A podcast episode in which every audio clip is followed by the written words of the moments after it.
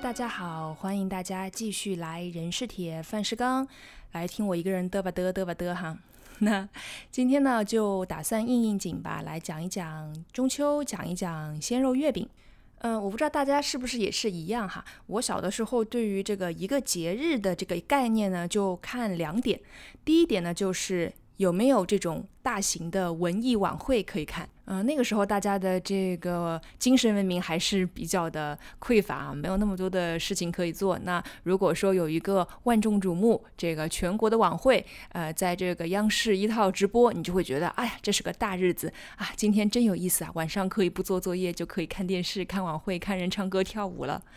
那第二个非常非常重要的一点就是判断是不是一个重大的节日，对于节日的一个印象呢，就是说看一看那一天可以吃什么，就是这个节。日的重要性和那一天吃的多隆重要成正比，就是一切没有好吃的的过节都是耍流氓，就让人提不起兴致。就不管是这个端午节的粽子啦，还是这个元宵节的汤圆啦，甚至是这个除夕的家宴，在我印象中都觉得它比不上八月十五的鲜肉月饼。这个八月十五的月饼简直是太吸引人了，就因为，嗯，那个年代嘛，毕竟是受限于这个设备和手艺啊，鲜肉月饼是只能从外面买的，家里是没法自己做的。那这对于一年四季都只能吃自家菜的我来讲，就实在是太让人期待了，有没有？我不知道大家对于这个中秋节还有没有一点点最初的印象？我那个时候记得还蛮清楚的，就是我记得幼儿园的时候啊，有一次好像是。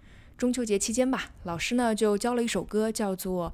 嗯爷爷为我打月饼》，就是呃我还记得歌词是什么，爷爷是个老红军呀，爷爷为我打月饼呀，就是类似于这样吧。小林阿姨教我们唱个月饼歌。好。一二。八月十五月海明啊，爷爷为我打月饼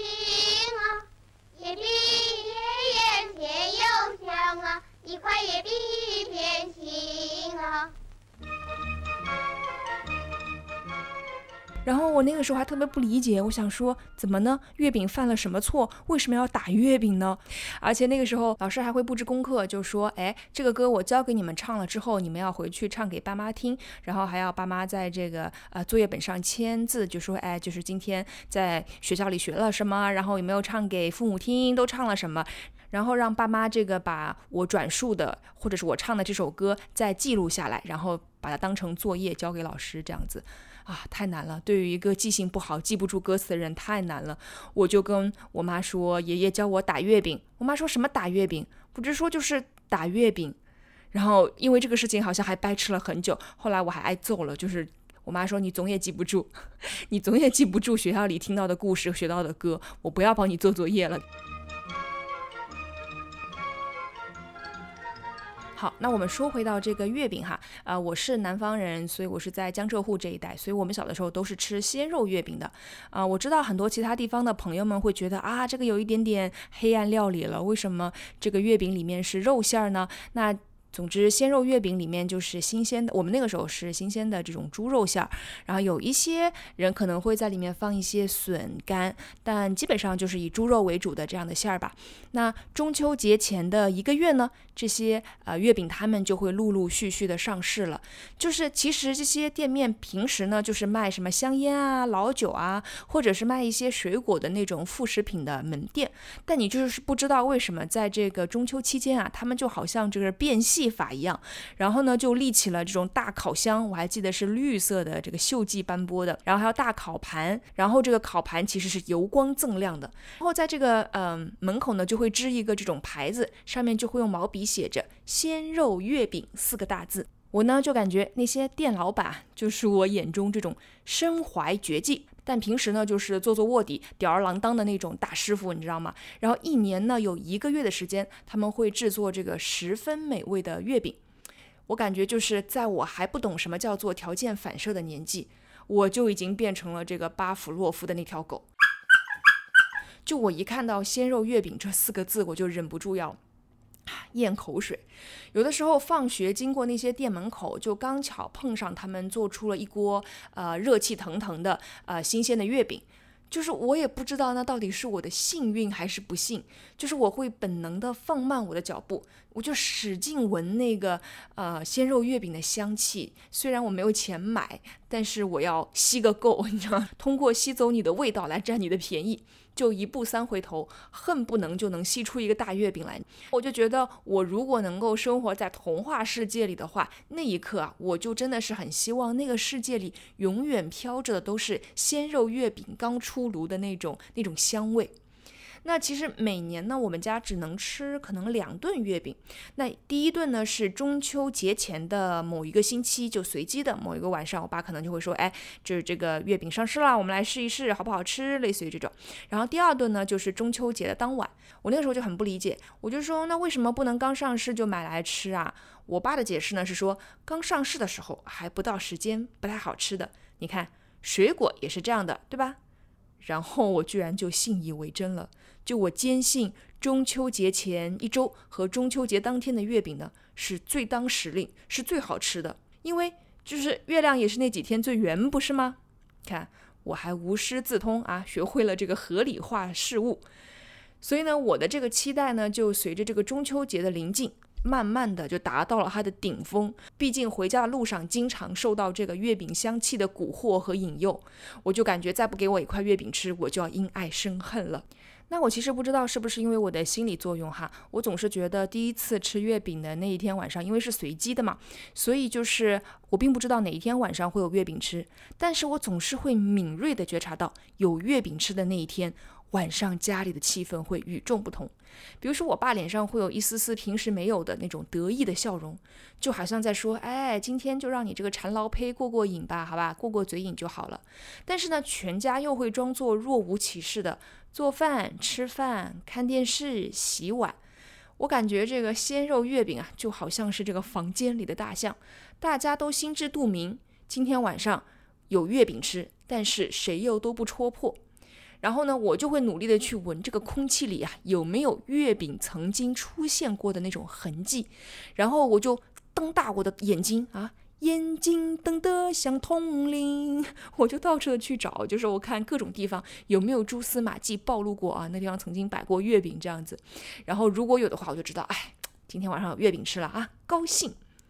那通常呃是非常艰难的熬过了晚饭，然后我爸终于从这个被窝里啊掏出了一包鲜肉月饼，这就是他朴素的保温大法，因为他觉得这个鲜肉月饼刚出锅，呃，然后凉了就不好吃了嘛，所以他就会把它外面再包一个东西，然后放到被窝里去保温。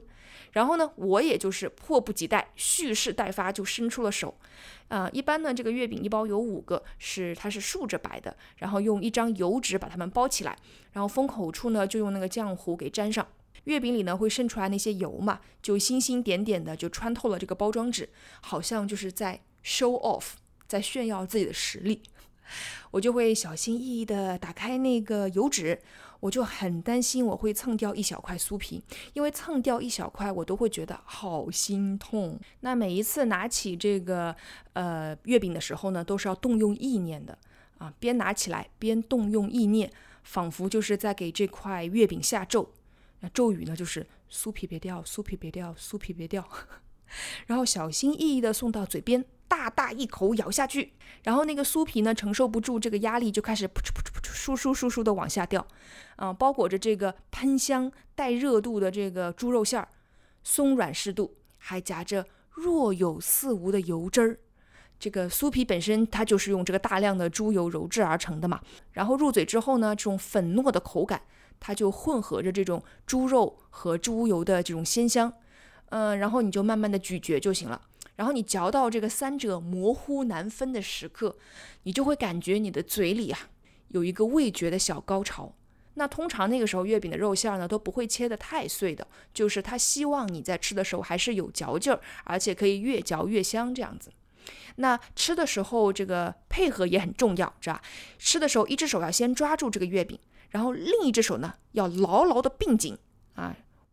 四根指头都并紧。然后紧紧地贴住你的下巴，接住这个噗噗噗漏下来那种酥皮。当你把这个呃月饼吃完之后呢，其实你手里另一只手也接了一些掉下来的酥皮了。这个时候你再把这些酥皮一股脑再倒进嘴里，然后最后呢，开始舔手指、舔嘴唇啊，大功告成，意犹未尽。因为通常我们家一次都是买五块嘛，然后我可以吃到两块月饼，然后我爸妈就一人一块半这个样子。就是每一次我坐在这个院子里，我边舔着我的嘴唇，边回味的这个味道的时候，心里总是在琢磨：啊，为什么大家不天天出来卖月饼呢？就像人家每一天卖这个烧饼一样啊，就一年一期一会，实在是太吊人胃口了。而且我特别喜欢看那个鲜肉月饼中间会印着字，啊，当然每一家印的可能不一样，最最最普通就会写上呃鲜肉月饼这样子是红色的，然后有一些会印上一个苏字，可能是苏式月饼的意思，还有些会印自己的这种店铺的名字，或者有一些呃现在比如说有一些会印上这个里面到底是什么馅儿的，什么蛋黄啊，还是什么虾仁啊之类的，那嗯，它这个印泥呢其实是用这个食用色素来做的，然后就可以给月饼。印上这些鲜艳的文字，我就会觉得啊，太好看了，而且红色让人很有食欲，有没有？那这个鲜肉月饼啊，最美妙的地方呢，就是在于这个现烤现卖、现买现吃，就是买到了这个新鲜出炉的月饼，是非常非常幸福的一件事情。我爸一般都会问好老板下一锅出锅的时间，然后是掐着点儿骑车去买的。那如果时间允许的话，我就会央求着一起去。然后我们有的时候也会是吃过饭之后再出去买，这样的话就会更新鲜了。我一般就会看着这个老板熟练的从这个铁盘里拿出这个月饼，用这个纸包好递过来。我得到我爸的授权，就伸手去接。呃，接过来这一包月饼的时候，其实是很烫的，你要两只手稍微倒一倒这样子，我就感觉这种烫的感觉从指尖传来，我的这种快乐又开始洋溢开来，你知道吗？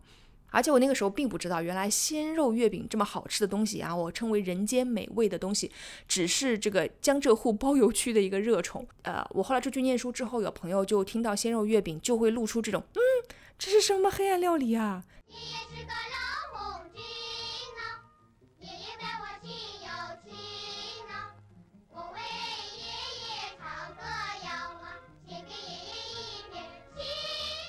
那二零二零年的中秋期间呢，我其实人在上海，所以呢就有机会又去吃了一吃这个呃鲜肉月饼，而且因为现在鲜肉月饼也是非常的火爆嘛，嗯，通常这种月饼现在都是一年四季供应了，我就会觉得哎，真的不如这个期间限定来的那么的吸引人，因为那个时候你期盼这个东西已经期盼了一年了，那个胃口已经吊足了，所以就会格外的好吃。哎，下面我们进入了这个点评时间啊。首先是泰康食品店的月饼，那他们家月饼特点是它的馅儿非常少，皮很厚。我感觉第一口是基本上吃不到什么馅儿的。就呃鲜肉月饼呢，它那个肉馅儿是非常蓬松的，肥瘦适度，散发着这个蒸肉饼的清香。然后它的肉馅儿和酥皮里面呢，就是里面贴合非常好的。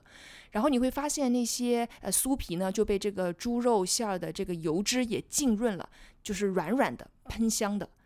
呃，我还吃了一个这个榨菜鲜肉的，那我就觉得没有特别的惊艳，但算是还不错吧。呃，这个蛋黄鲜肉的味道蛮不错的，就是它是呃一半猪肉一半蛋黄这样子放在一起，那猪肉的这个油脂呢，其实会浸入到蛋黄当中，所以你吃这一口蛋黄的时候，你入口不会觉得它特别干。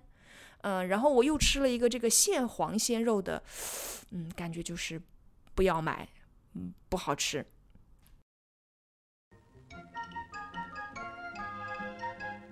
好，然后第二家就是真老大房，嗯，他们家的这个呃月饼的问题在于，它那个鲜肉月饼的肉馅儿和酥皮已经分离了，它肉馅儿的这个调味比较重，也是还是蛮有这个猪肉香的，嗯，然后它有一个叫做腌笃鲜的鲜肉月饼。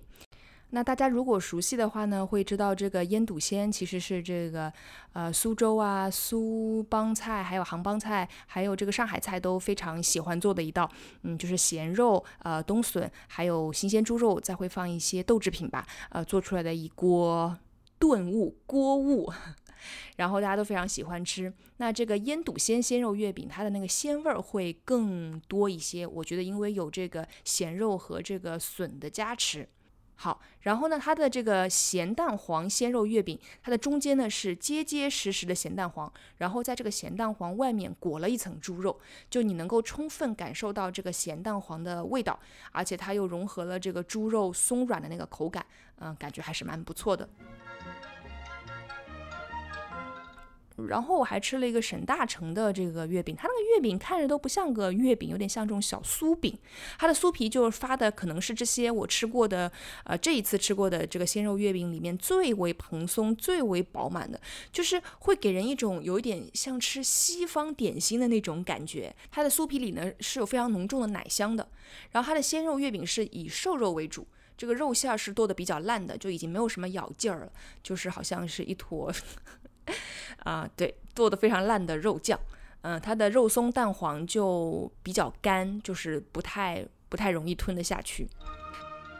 还吃了新雅粤菜馆的鲜肉月饼，嗯，味道算是中规中矩吧。然后它的那个馅儿和酥皮，也就是完全分开了。嗯，我在猜想啊，可能也是因为现在的这个呃月饼，它都是做完了之后放到店里去卖，然后一直放在一个恒温的这个呃加热、持续加热的这样一个保温的呃容器里面，所以持续的加热呢，就让它的那个肉馅儿和酥皮会分离开来。然后它还有这个芝士大虾鲜肉。就是混合了这个猪肉和一颗很大的大虾仁儿，你还是可以吃得出那个虾仁儿挺新鲜的。他们家还有这个烤鸭鲜肉月饼，就是你认真的吃啊，你会发现有一些烤鸭的味道。嗯，它是跟这个猪肉已经混在一起了。另外就还有这个鹅肝鲜肉。嗯，不要买，就是除了鹅肝的腥气之外，就真的没有什么可吃的了。包括它的这个蟹粉鲜肉月饼也是，我觉得这所有这种蟹粉的或者是鹅肝的，如果它不是刚做出来你就能够吃到的话，就很容易在这个反复加热的过程当中啊，使这个使得这个东西除了腥味之外就没有了别的味道，腥味盖过了其他的味道。最后呢，我还吃了一个第一食品商店的这个鲜肉月饼，我大概花了这个二十多分钟排队。你知道，就是中秋期间那些呃老字号一点的这个鲜肉月饼店的排队都是很夸张的。然后呢，我大概花了二十多分钟排队吧，让他们家月饼就真的啊毫无亮点。我感觉那个鲜肉月饼没有什么猪肉的味道，然后这个呃榴莲月饼呢，我感觉主要是香料。嗯，它还有一个叫做虾仁虾子月饼，那那个月饼基本上除了咸就没有什么别的感觉，你不会感受到这个虾子或者虾仁非常新鲜、非常呃鲜美的感觉，没有。呃，它的蛋黄肉松也是非常的干，就干到吞不下去，你得拿点水送下去的那种。唯一我觉得还蛮不错的，就是它有一个叫做豆香糯糯，它是一款甜的苏式月饼。我觉得哎，那个豆香还挺香的，然后味道也不错，所以就那个还挺好吃的。好吧，我也不知道怎么回事，这一期的节目做成了一个测评测评节目。